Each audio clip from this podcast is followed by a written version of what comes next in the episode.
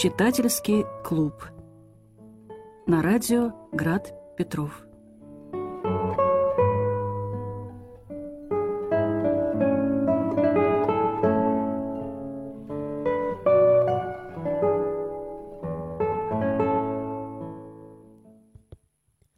Здравствуйте, дорогие радиослушатели.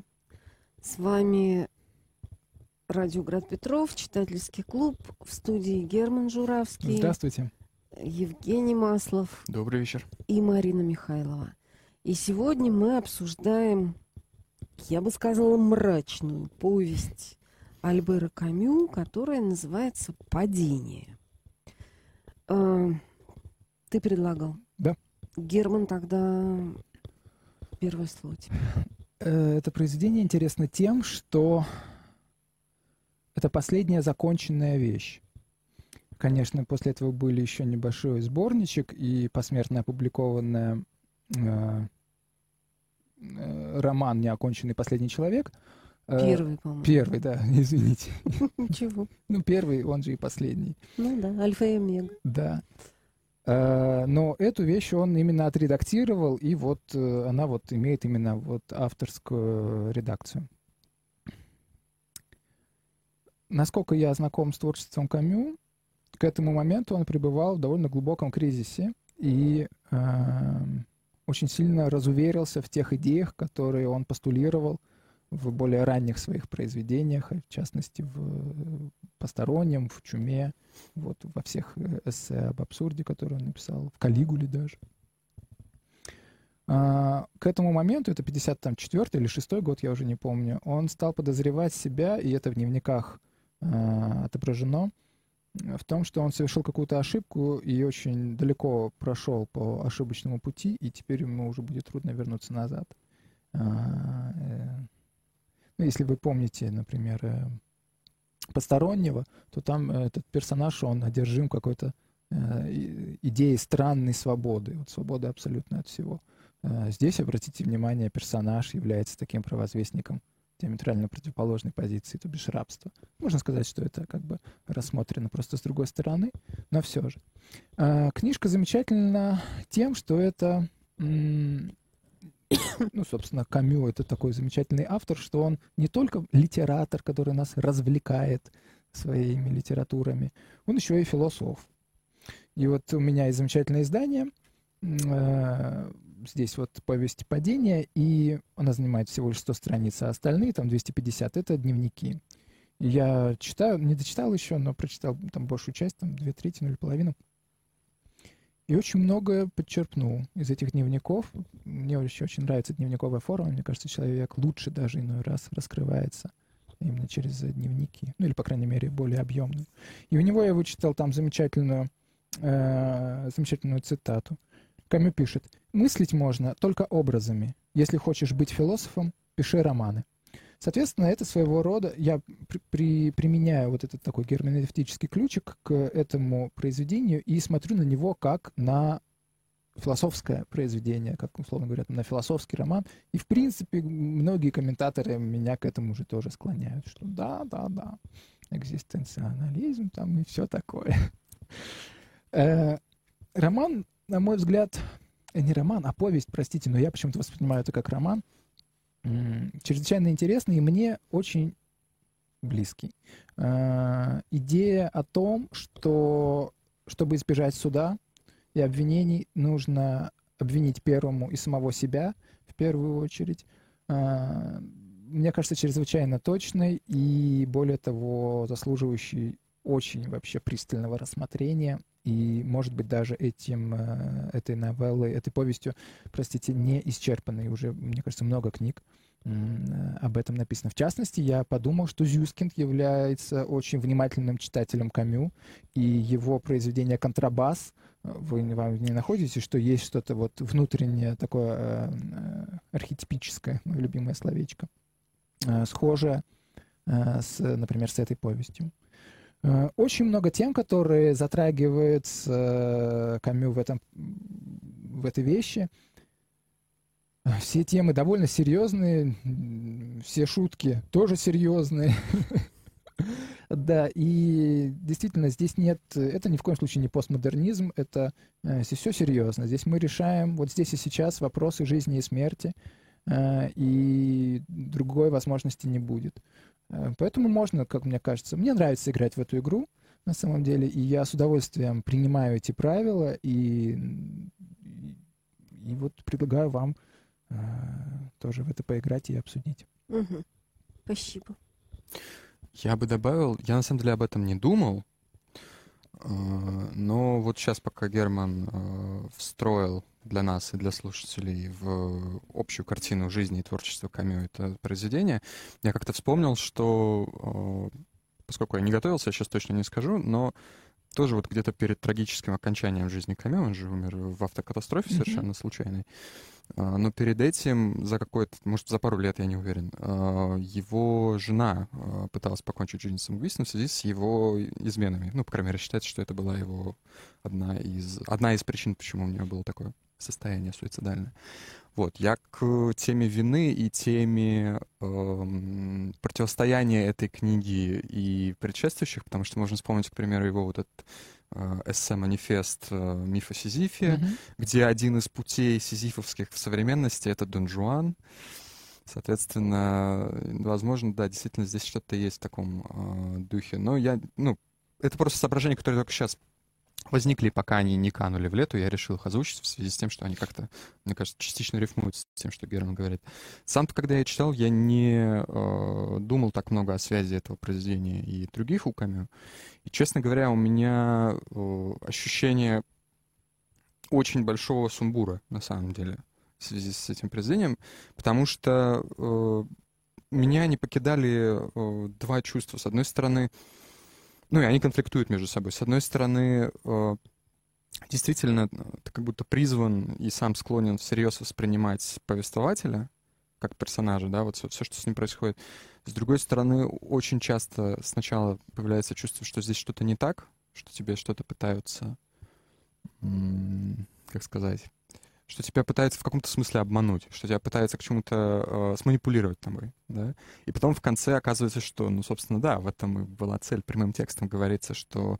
А теперь расскажите мне вы даже даже раньше я э, не просто рассказываю свою историю, я ее обобщаю, я ее дополняю широк, широкими мазками, которые, возможно, вам будут знакомы, потому что это будет больше похоже на вас, потому что я на, ну, mm -hmm. присмотрелся, что у вас за типаж, и что-то прикрасил к той картине. И теперь, когда я представляю вам свой портрет, который должен быть результатом исповеди, это обличающее отражение. Угу. есть... Вот я нашла это место, смотри. Да-да-да. Обвинительный акт завершен, но тут же портрет, который я протягиваю моим современникам, становится зеркалом. В связи с чем? В связи с чем вот эта двойственность, э, ну, понятно, что она, наверное, даже в каком-то смысле продуктивна, но она в свете э, серьезности, о которой, мне кажется, совершенно верно говорит Герман, ну, ставит меня как читателя в такое подвешенное состояние все-таки, как мне относиться к сказанному. До какой степени а, сказанное серьезно, и в каком смысле оно серьезно, объясню. Потому что и в самом тексте, и вот как мы сейчас говорили о жизни Камю, очевидно становится, что все обретает весомость в связи со смертью. Эта тема очень много поднимается, и прямым текстом это говорится что э, сам э, главный герой, ну не главный герой, как сказать, повествователь, да, что он жил свою жизнь как бы легко и в облаках, и даже не мог всерьез воспринимать ничего происходящего, но потом происходят события, во-первых, которые заставляют его усомниться э, в себе, во-вторых, происходит э, очень мало комментируемое, что интересно, самоубийство э, незнакомой ему женщины, и его самого начинают посещать мысли о смерти. И после этого вот эта легкость сменяется вопросом постоянно вот, вот рефлексии насчет обвинения, чужого взгляда и так далее. К чему я это говорю? Что действительно вопрос э, стоит об ответственности не просто за э, некую моральную вину, там, не знаю, в том, что ты недостаточно хороший человек. Ну, все, наверное. А все-таки в свете чужих э, страданий, чужих, ну, возможности смерти или актуальной смерти. То есть э, вес ну, совершенно конкретный здесь, мне кажется, предложен. Ну и опять же вся вот эта историческая э, весь этот исторический горизонт с э, концлагерями, сопротивлением Второй мировой войны, Второй мировой войны, э, это тоже сюда же, в общем-то.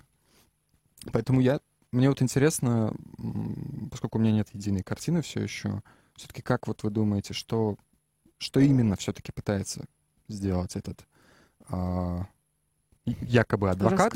Якобы, да, я даже не знаю, как его назвать, потому что он признается, что имя это не его, или, по крайней мере, не единственное, что адвокат, возможно, он не адвокат, а дело в том, что его собеседник адвокат на самом деле. То есть не я. У меня, у меня есть концепция. Вот, вот, вот. Я хочу все это выслушать, потому что мне нужно, видимо, от, э, отражение, чтобы сейчас тоже собраться. Может mm-hmm. быть, я пойму в ходе. Можно про имя. Вот я послушаю твою концепцию с удовольствием. Но смотрите, его зовут... Жан-Батист. Жан-Батист. Иоанн Креститель. А да. фамилия его... Клеманс. Кламанс. А кламе — это значит кричать, вопить. Mm-hmm. То есть он вот этот самый пророк вопиющий, вопиющий да, да, глаз вопиющего в пустыне. Yes, И да. там даже есть такое чудное место ближе к концу, да, где он э, просто говорит, что да, ребята, я пророк. Да. Ну, когда он начинает уже так немного бредить, ну, да-да-да. Сейчас в, вот я... В жару может... этой малярийной лихорадки. Да, у него какое-то такое состояние начинается сложное. И он уже прям впрямую говорит про свои эти пророческие да, дела. что он проповедует в этом баре Мехико-Сити. Э, да-да-да. С некоторого времени, да-да-да, я занимаюсь своей полезной профессией в Мехико-Сити. Она состоит прежде всего в том, что я охотно совершаю публичную исповедь. Да-да-да-да-да.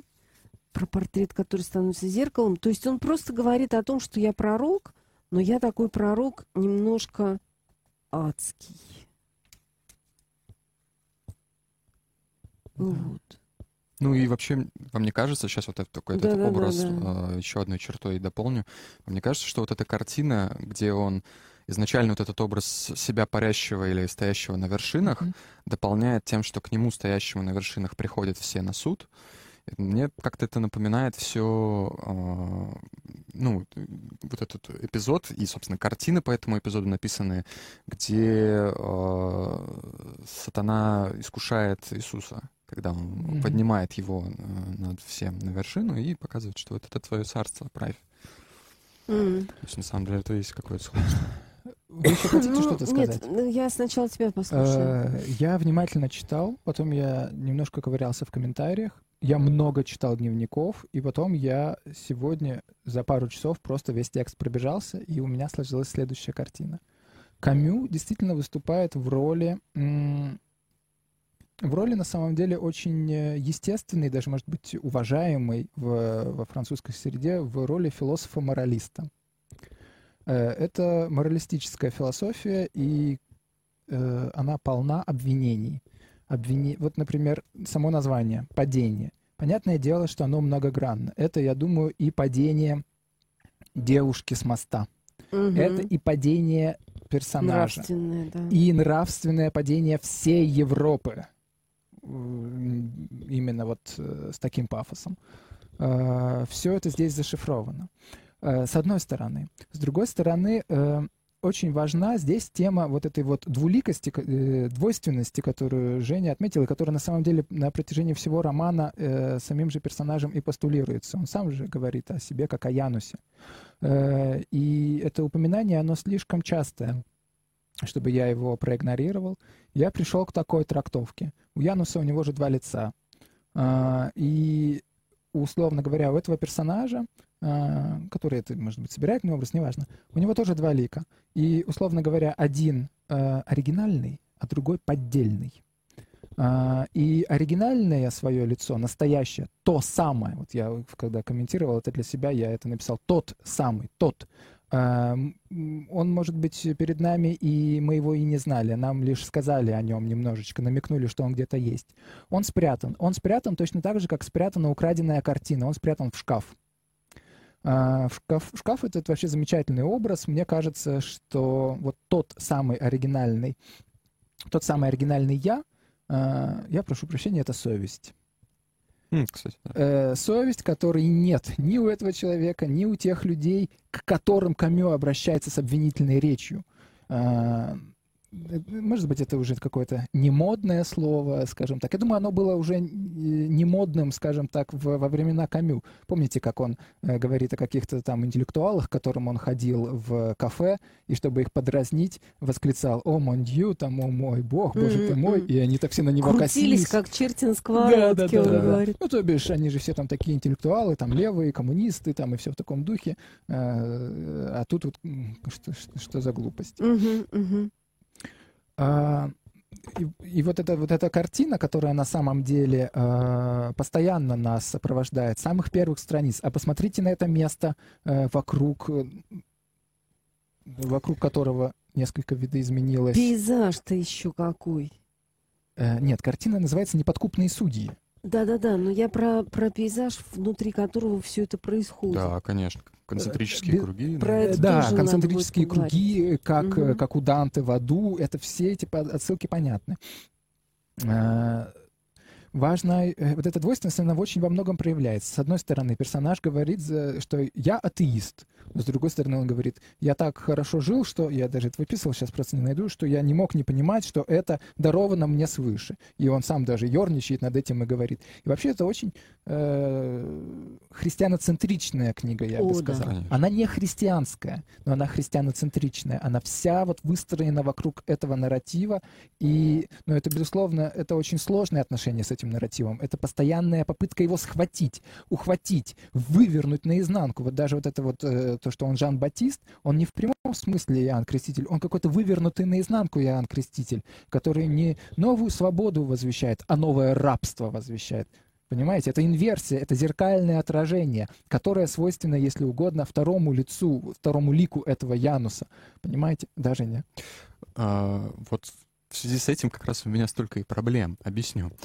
А, персонаж а, Камю, я сейчас не упомню имя, в чуме, а, по-моему, то ли врач, который эту э, чуму лечит, то ли его товарищ по неволе, по, товарищ по, по неволе эм, журналист, А, журналист. да, да. А, Один из них в разговоре между ними произносит, что ему интересно, каково это быть, не каково, а как это возможно быть, да, условия возможности, а, быть святым без Бога. Это цитата. Да, да, это, это вот- это постоянная тема это Камю, именно да, оттуда, да. Но дело в чем? А, Это морализаторская старая тема, которая, в общем-то, и с Калигулой связана, и с мифом о Сизифе. Здесь она в устах человека, который в итоге говорит, в каком я ныне состоянии нахожусь. Он говорит, ну, я относительно счастлив, потому что я э, грешу, исповедуюсь, грешу, исповедуюсь.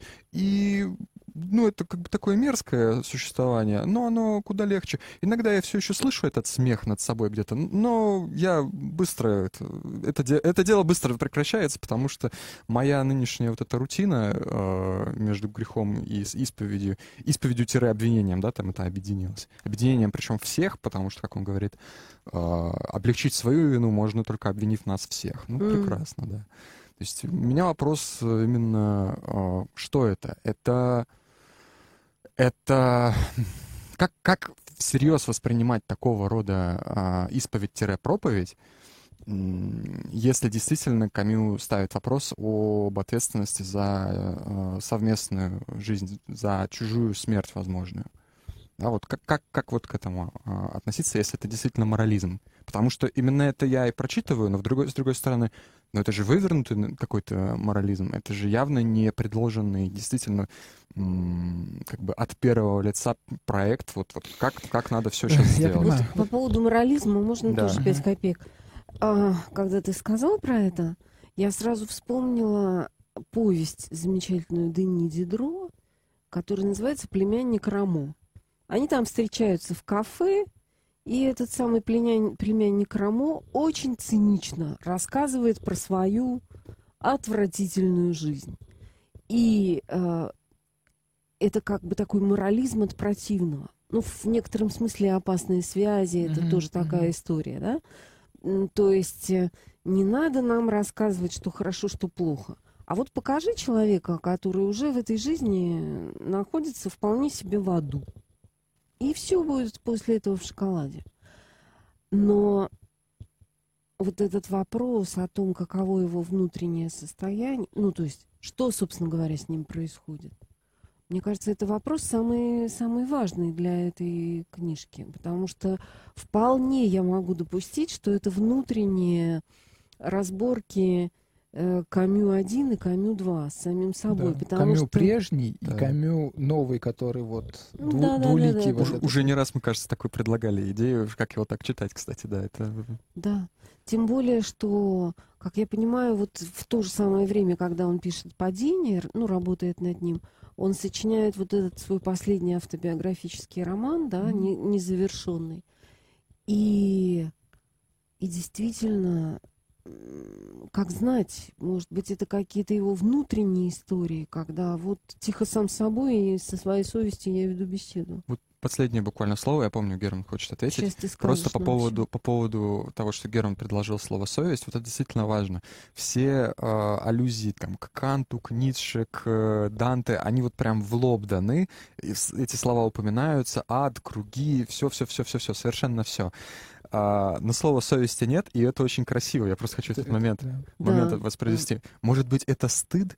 Скажите, дорогой соотечественник, ведь стыд немножко жжет душу, верно? Тогда это, пожалуй, стыд. Или одна из тех нелепых эмоций, которые касаются чести. Все. Да-да-да. То есть он э, вешки расставляет Да, вокруг, вокруг. Да, вот да, да, этого А центра, теперь угадай, в что который мы там, должны да. попасть. Ну вы согласны, Вот да? это самое тонкое Мы место, да, согласны, да, да, мне да. кажется, да. Спасибо. Ну давай, да. рассказывай нам. Э, ну, вот это основной момент на самом деле, что вот эта двуликость и э, вся коллизия, и весь интерес даже на самом деле книги, по- на мой взгляд, книжка очень интересная. Во-первых, она написана очень правильным приемом. Это вот такая монологическая структура, он как бы отвечает даже на вопросы, э, немые вопросы, как бы заданные, но мы их не слышим. Никаких описаний, все описания только как бы, ах, посмотрите, какая там вода, как, как, какие голландцы, как они столетиями курят одну и ту же трубку и смотрят на один и тот же пейзаж, условно говоря. То бишь, это супер герметичная конструкция. Это даже герметичнее, чем э, процесс э, Кавки. Хотя там вот условная, условная камера, извините, только вот куда он идет, э, точно так же. М, м. Здесь еще больше это доведено до абсурда. Понимаете?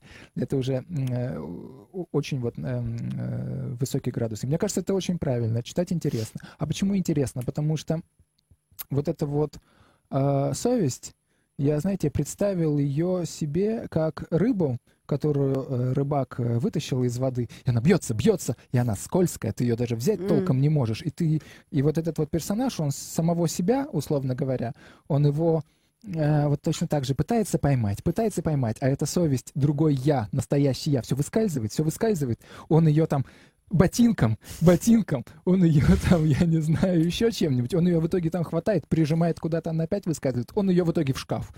И уже в шкафу все, закрыл дверь и такой, ладно, пусть там полежит хотя бы до поры. И вот это, мне кажется, и интересно э, наблюдать, как вот он ее ботинком, э, понимаете, какие он придумывает вообще объяснительные концепции. Э, почему вот так, а не иначе? Почему нужно обвинять вот э, там вот других, и точнее, почему нужно обвинять себя вот именно таким вот образом, чтобы в итоге э, этот суд отсрочить и э, иметь возможность, э, как бы, как это называется, перевести стрелки и обвинять других? Зачем он придумывает себе эту роль пророка, чтобы вот он пророчествует в этом Мехико-Сити? Это, как это вот, Марина, вы любите эту фразу, самое тяжелое — это бежать на месте, да? Вы, по-моему, ее несколько раз. Ну, от- Нет, это не я. ну, может, мне это приснилось, но мне кажется, что вот это очень интересно именно с этой точки зрения, э, что это персонаж, который, ну, вот совершенно не может вот э, пойти по короткому пути. Да, на этом коротком пути он вполне возможно сгорит заживо, просто его испепелит. Вот эта совесть, вот эта, со- вот эта совесть же по латыни конскиентия, по-моему, да?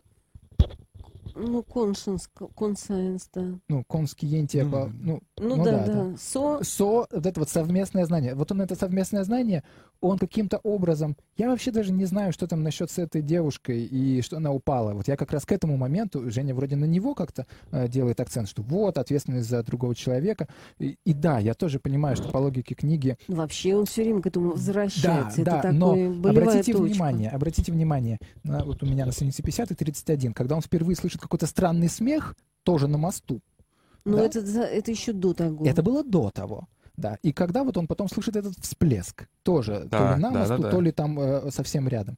И э, Камю же великий стилист, и у него никогда там слова случайно не повторяются. А тут у него практически идентичные конструкции. Э, Та-та-та-та-та-та. Страница 31. Когда вот он слышит странный смех, я и смех, и всплеск, и крик этой женщины, я считываю это как что-то одно. Вполне Мгм. возможно, это разъединенные события, то бишь одно Ну да, да, да. одному мне, фальшивому мне, а другое оригинальному мне. И они просто по-разному их восприняли, условно говоря. Почему я э, вот э, такую завирательскую придумал? Потому что когда этот смех раздается, услышал у себя за спиной смех. Только немного дальше, как будто он спускался вниз по реке. Мгм, И вот да. это спускался вниз по реке практически дословно повторяется э, с моме- в моменте, когда он слышит этот крик. Вдруг услышал шум, шум падения рух- тела рухнувшего в воду, и тут раздался крик. Он повторился несколько раз и как будто спускался вниз по течению, Мгм. но внезапно оборвался. Вот это спускался вниз, Да.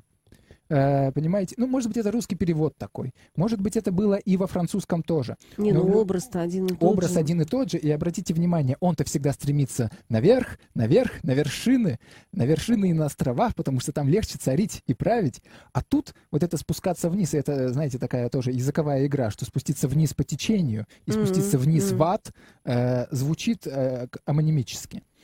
И вот мне кажется, это событие, э, это одно событие, э, оно зашифровано в, моем понимании. Э, может быть, там произошло, произошло падение тела, может быть, оно не произошло, как бы. Что это за смех, как бы?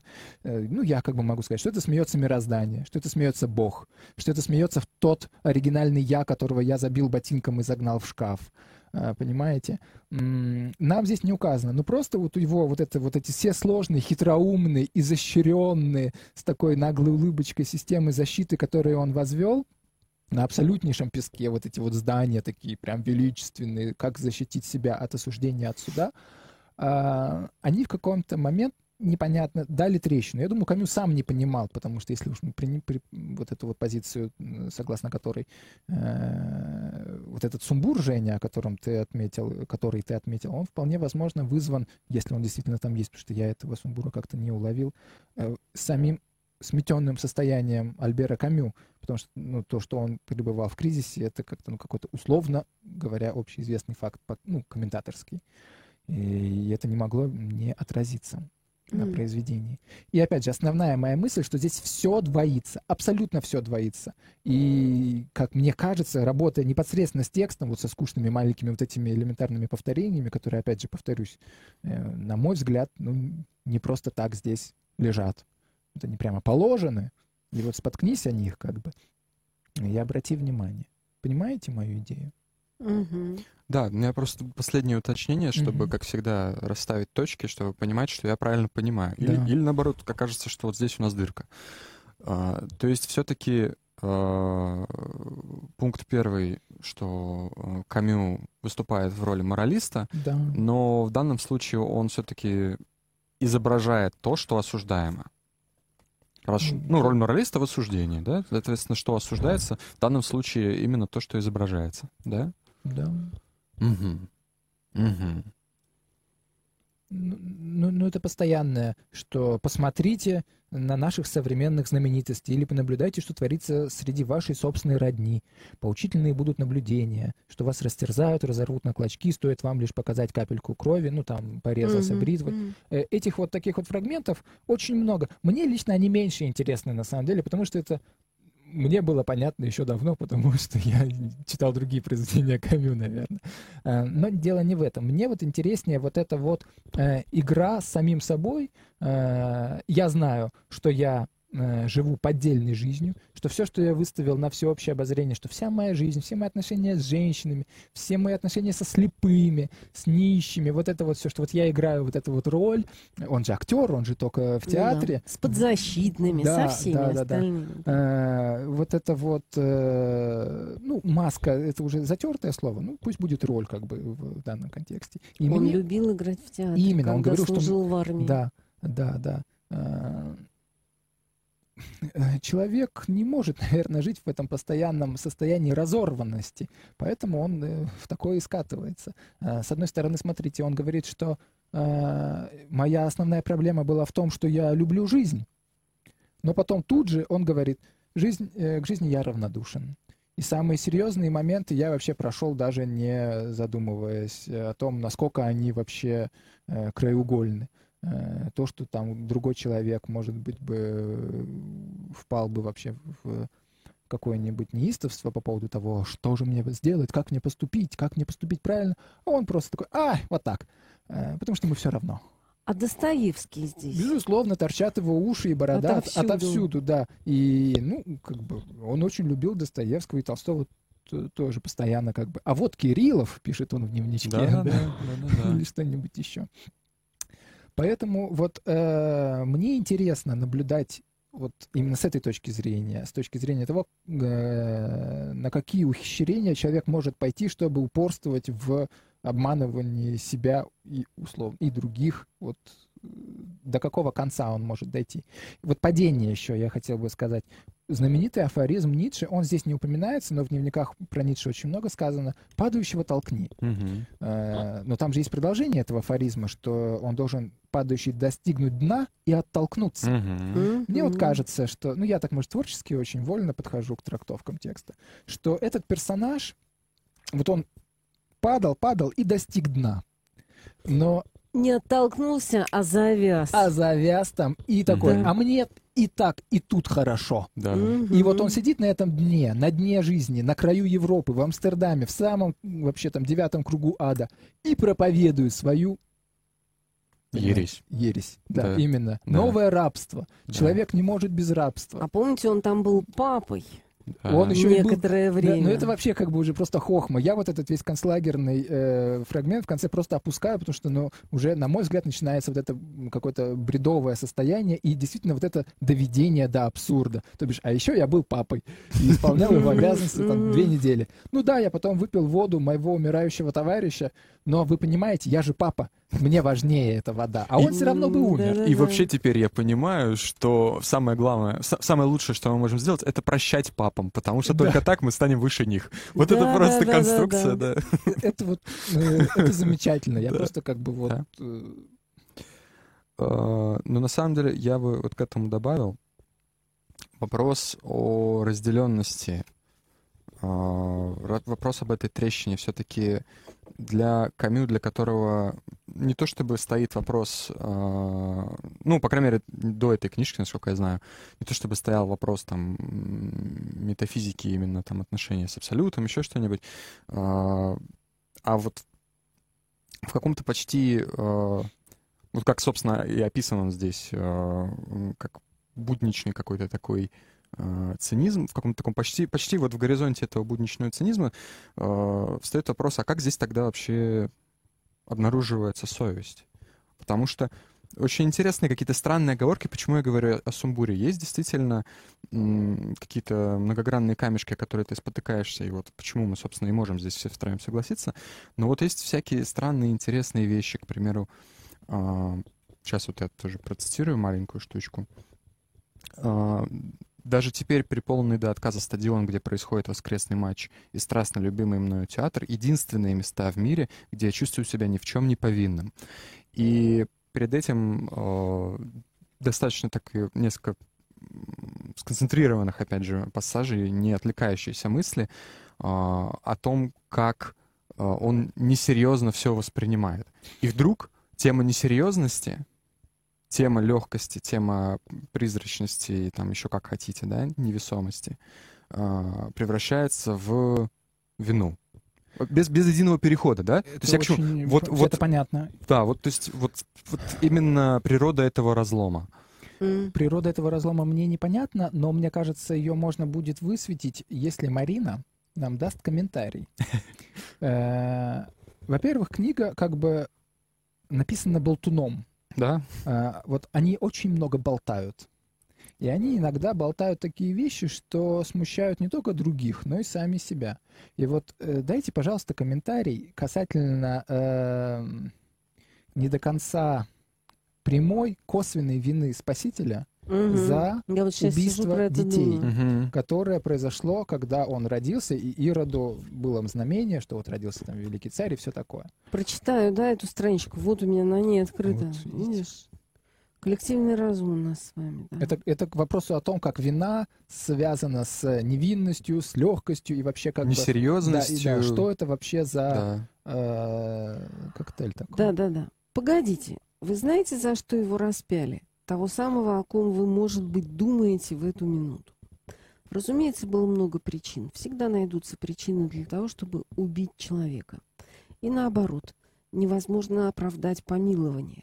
Преступление всегда найдет защитников, а невиновность только иногда.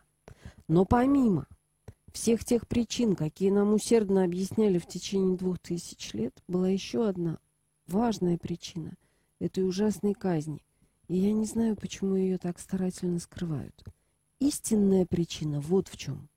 Он-то сам знал, что совсем невиновным его нельзя назвать. Если на нем не было бремени преступления, в котором его обвиняли, он совершил другие грехи, даже если и не знал, какие. А может быть, и знал. Во всяком случае, он стоял у их истока. Он, наверное, слышал, как говорили об избиении младенцев. Маленьких детей в Иудее убивали, а его самого родители увезли в надежное место. Из-за чего же дети умерли, если не из-за него? Он этого не хотел, разумеется. Перепачканные кровью солдаты, младенцы, разрубленные надвое — это было ужасно для него. И, конечно, по самой сущности своей он не мог их забыть. Та печаль, которую угадываешь во всех его речах и поступках, разве не была она неисцелимой тоской? Он ведь слышал по ночам голос Рахили, стенавший над мертвыми своими детьми и отвергавший все утешения. Стенания поднимались во мраке ночном. Рахиль звала детей, звала детей своих убитых из-за него. А он-то, он был жив. Но я чуть-чуть пропущу.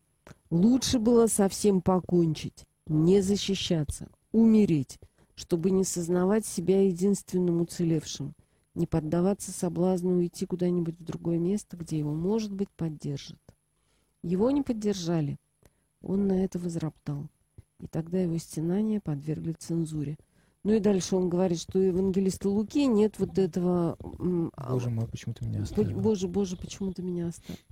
Вообще это очень страшное место, конечно. Да, где он говорит о том, что... Но вот не поверите, я про это думала, независимо от Камю. Я думала о том, что... Ну, это такая штука про то, что все перед всеми виноваты.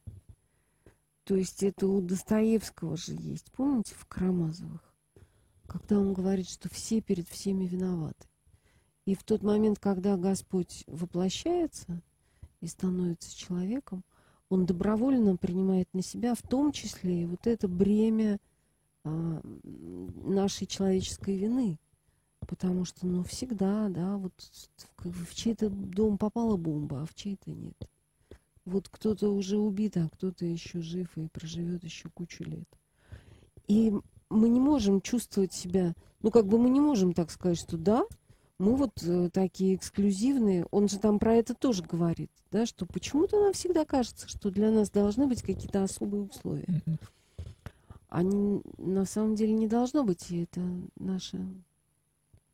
Вот, мне кажется, что вот ты говорил про христоцентричность. Мне кажется, еще здесь есть такая штука, что а, для человека 20 века, каким был в том числе и Камю, есть вот эта страшная, конфликтная очень внутренняя ситуация, когда путь такой э, наивной средневековой веры для нас закрыт навсегда.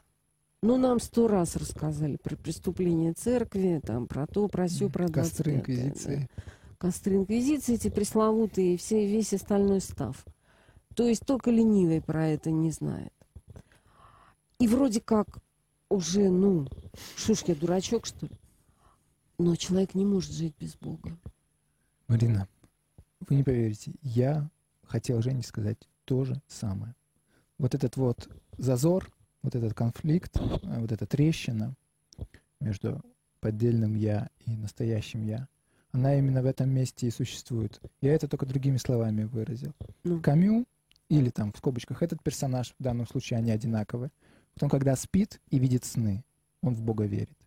А когда он просыпается и вот пишет книги и все в таком духе, там ораторствует, он убеждает в себя в том, что костры инквизиции, ну, в Евангелии жестоко всяких противоречий, и все в таком духе, ну как так? Но подсознательно он в него верит. И вот дневники это доказывают. Я читаю дневники, думаю, кто сказал, что Камю атеист? Абсолютно. Все об этом. Мгм. Все Мгм. об Конечно. одном только. По крайней мере, в письменной речи, зафиксированной. Вот это, этот конфликт может показаться кому-то банальным или тривиальным. Но у Льва Николаевича Толстого, моего любимого, то же самое.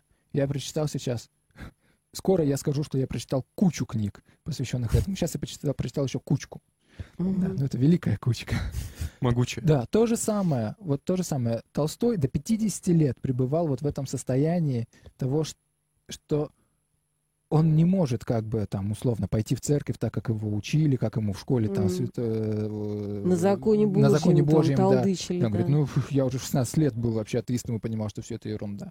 Но 50 лет я ужасно страдал вот этим вот экзистенциальным разрывом, потому что что-то во мне трудно артикулируемое к чему-то, к такому же трудно артикулируемому стремилось, но я никак не мог понять. И это довело его до тоже суицидальных мыслей. Он, э, я думаю, это стоит озвучить. Он э, пишет, что я перестал брать на охоту ружье, потому что я боялся, что на меня это накатит, э, когда я буду в лесу один на какой-нибудь красивой полянке, и я застрелюсь. Ужас.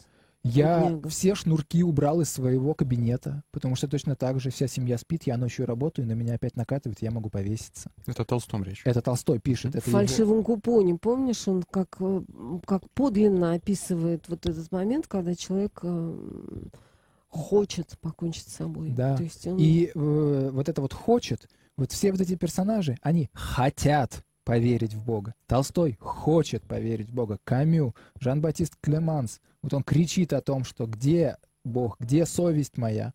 Но сам же, вот он сам же, эта совесть из шкафа рвется, а он ее там ногой припинывает и, и сам же кричит, где, где она, где, и смотрит нарочито в другую сторону.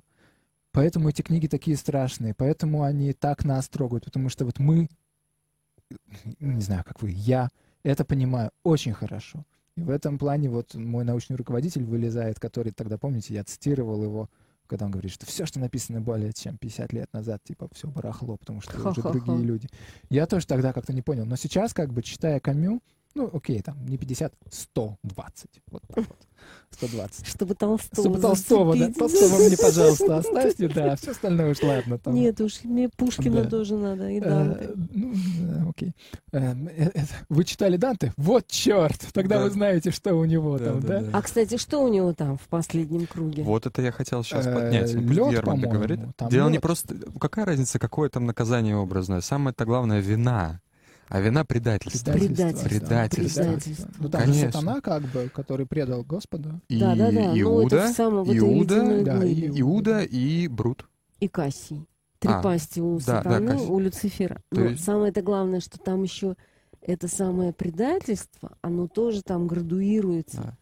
И самое страшное это предать тех, кто тебе доверился. Конечно. И Об в этом- этом плане, и в этом плане, условно говоря, эта девушка, он ее не предавал, если она была. Она просто мимо, условно это, говоря. это, это не маловажно. А что вы имеете в виду? Есть прямым текстом момент, когда, еще не рассказав об этой девушке, он так вскользь говорит, что, ну вот, э, сколько, возможно, девушек из меня убились или могли Ну, убиться, Ну я да, не да, знаю. да. То есть, возможно, действительно, ты прав, не было никакого этой девушки, прыгающей с моста, но этого и не а надо. был такой фантазм, да. Или, или была такая мысль, а это вот для красного словца образ он создал, Ну, чтобы да. убедить М, своего собой- Ну, Все да. что Да-да-да. угодно, да-да-да. И в этом плане я понимаю. Ну вот да. тут, конечно, а, как Августин говорит, да, он говорит, ты создал нас для себя, Господи, и будет беспокойно метаться сердце наше, пока не успокоится в тебе. То есть тут, конечно, какая-то экзистенциальная как раз фишка очень мощная по поводу того, что как бы человек не пытался там ну, Камю же пытается предлагать всякие стратегии. Он говорит, а давайте, пускай Бога нет, а мы все равно будем жить нравственно. Да, да, Или да, да, там да. еще что-нибудь такое. Но в результате все равно нужен вот этот самый ты, с которым я могу войти в, в отношения. Ну. Или вот у меня тот.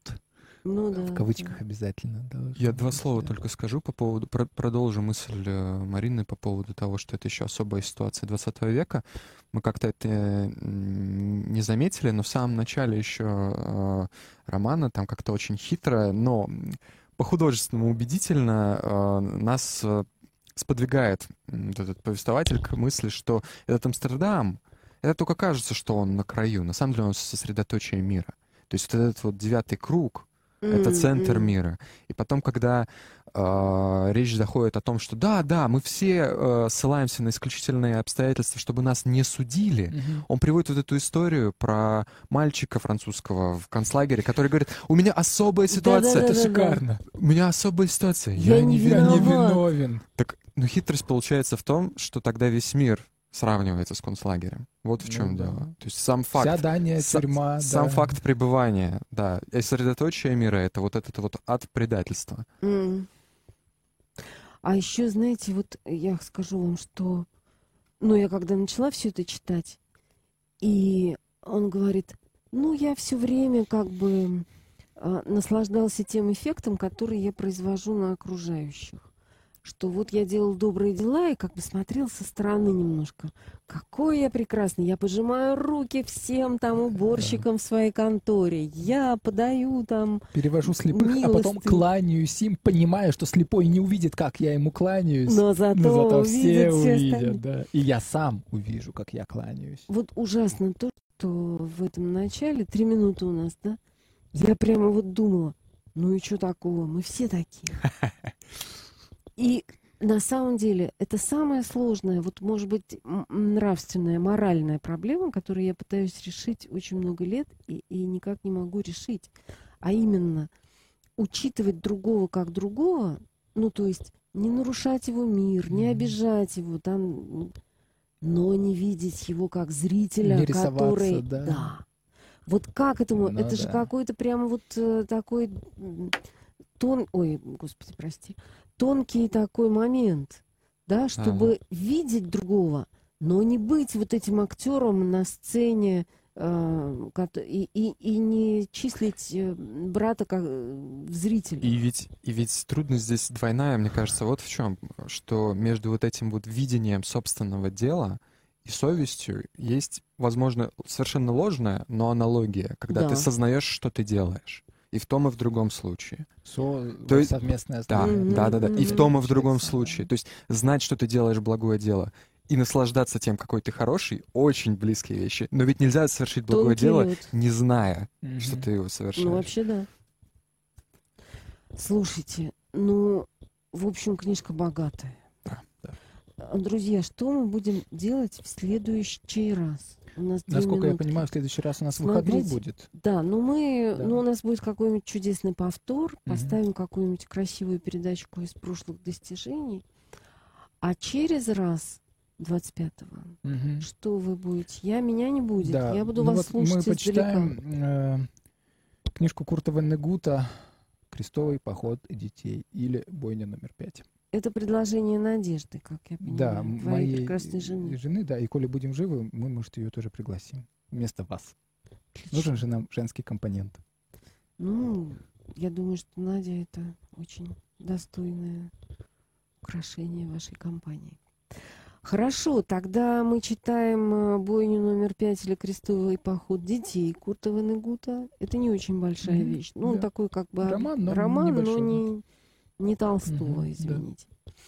Вот. И я благодарю вас за такой замечательный разговор. Как-то все это собралось благодаря... И я рада, что мы сегодня как-то, ну, так, в унисон пели, Да, потому да. что не всегда так у нас бывает. Друзья, у нас сегодня в эфире были Евгений Маслов, Герман Журавский, Марина Михайлова. В следующий раз у нас Ванегут. И всем спасибо за внимание. Спасибо. До свидания. Хорошего вечера. Música